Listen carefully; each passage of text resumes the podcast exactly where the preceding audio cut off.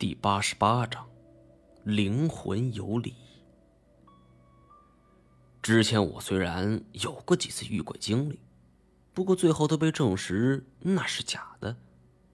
眼前这东西虚无缥缈，但我们也无法确定他们是否有伤害能力。还是退为上策。太前也是如此认为的。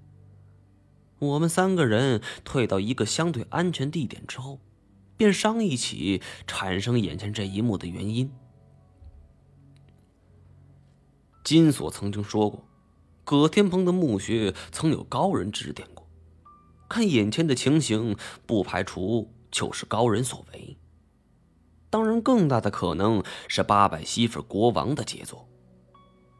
可如此一来，就很难解释了，为什么这三具干尸会是我们的模样？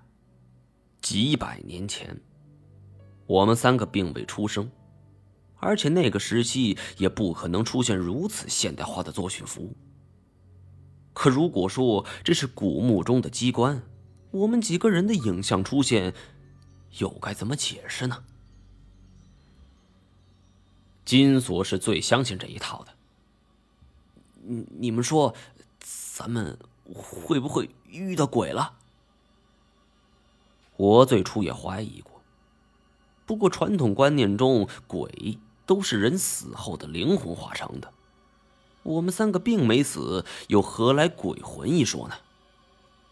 别着急，呃，我们先冷静分析一下。首先，我们可以确定，刚才出现的三具干尸，我们三个都看见了，就是我们三个人的长相，对不对？哎，这毛爷，你别废话了，呃，挑要紧的，这才是最要紧的。我们目前毫无头绪，只能是将我们所想到的这些情况，所有可能都一一排除，而剩下的最后一种就是真相。既然咱们三个都已经看到了，那最起码排除可以是幻觉。嗯，这种可能性一定可以排除。我确实看见了。金锁连连点头，太前也嗯了一声。因为错觉和幻觉导致的心理作用，这一点。我们可以排除。第二个可能，就是我们吸入了或者吃过某种东西，导致我们大脑受损。哎，等等一下，毛爷，您的意思是我们仨脑子进水了？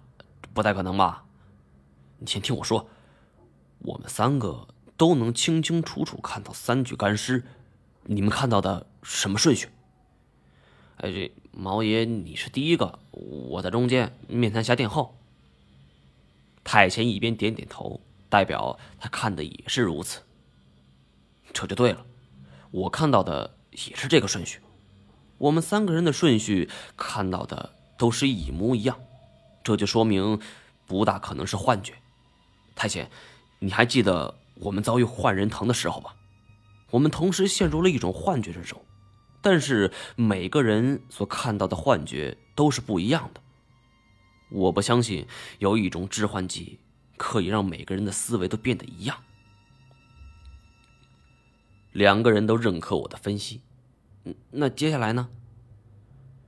我们来到这里之后，你的手下黄毛他们带着乌人图雅顺利离开，而且刚才我们还跟狐狸大战了一把。如此久的时间过去。证明这里的空气是没什么问题的，而我们来到这里之后，除了自带的干粮和水，并没碰过任何东西，这说明我们脑子也是正常的，不存在大脑受损或者受干扰一说。呃，这个肯定。还有一种，我认为就是最后一种了，也是最可能的一种。我深吸了一口气儿，环境干扰。以前就有科学家提出过鬼魂存在的证据。他们认为人类的生活空间充满了电磁波，而人脑就是电化学器官。生物电信号在脑细胞间传递信息，强大的电磁场会影响那些信号，并且产生奇异的视觉、触觉和听觉。作用于人脑的电磁场还可以导致不同情绪，比如恐惧。紧张，就是如此情绪使人看见的鬼魂异常现象。换句话说吧，环境对于我们自身的电磁场发生改变，是我们看到了鬼魂的存在，这也是我比较青睐的一种说法。当然，我不是诸葛亮、刘伯温之流，对于我的判断，金锁不敢苟同。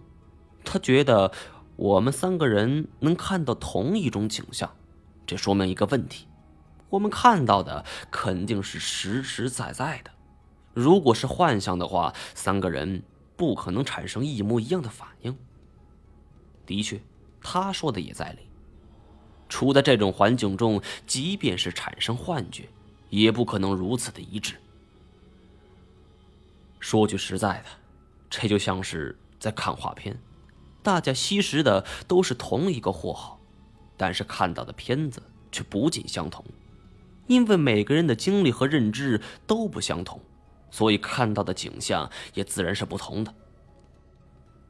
我所了解的种种可能都被一一排除了，于是问了问金锁看法。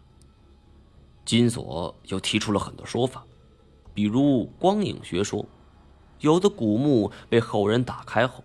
墓内由于阳光照进，会产生光影效果，比如墓主生前形象。胆小的盗墓者还真有被吓死的。但是这种说法同样有着纰漏。且不说此处没有任何光线，即便是有，难道说几百年前的八百媳妇国王就能知道我们的长相吗？照着我们长相设计了三个穿着作训服的人影。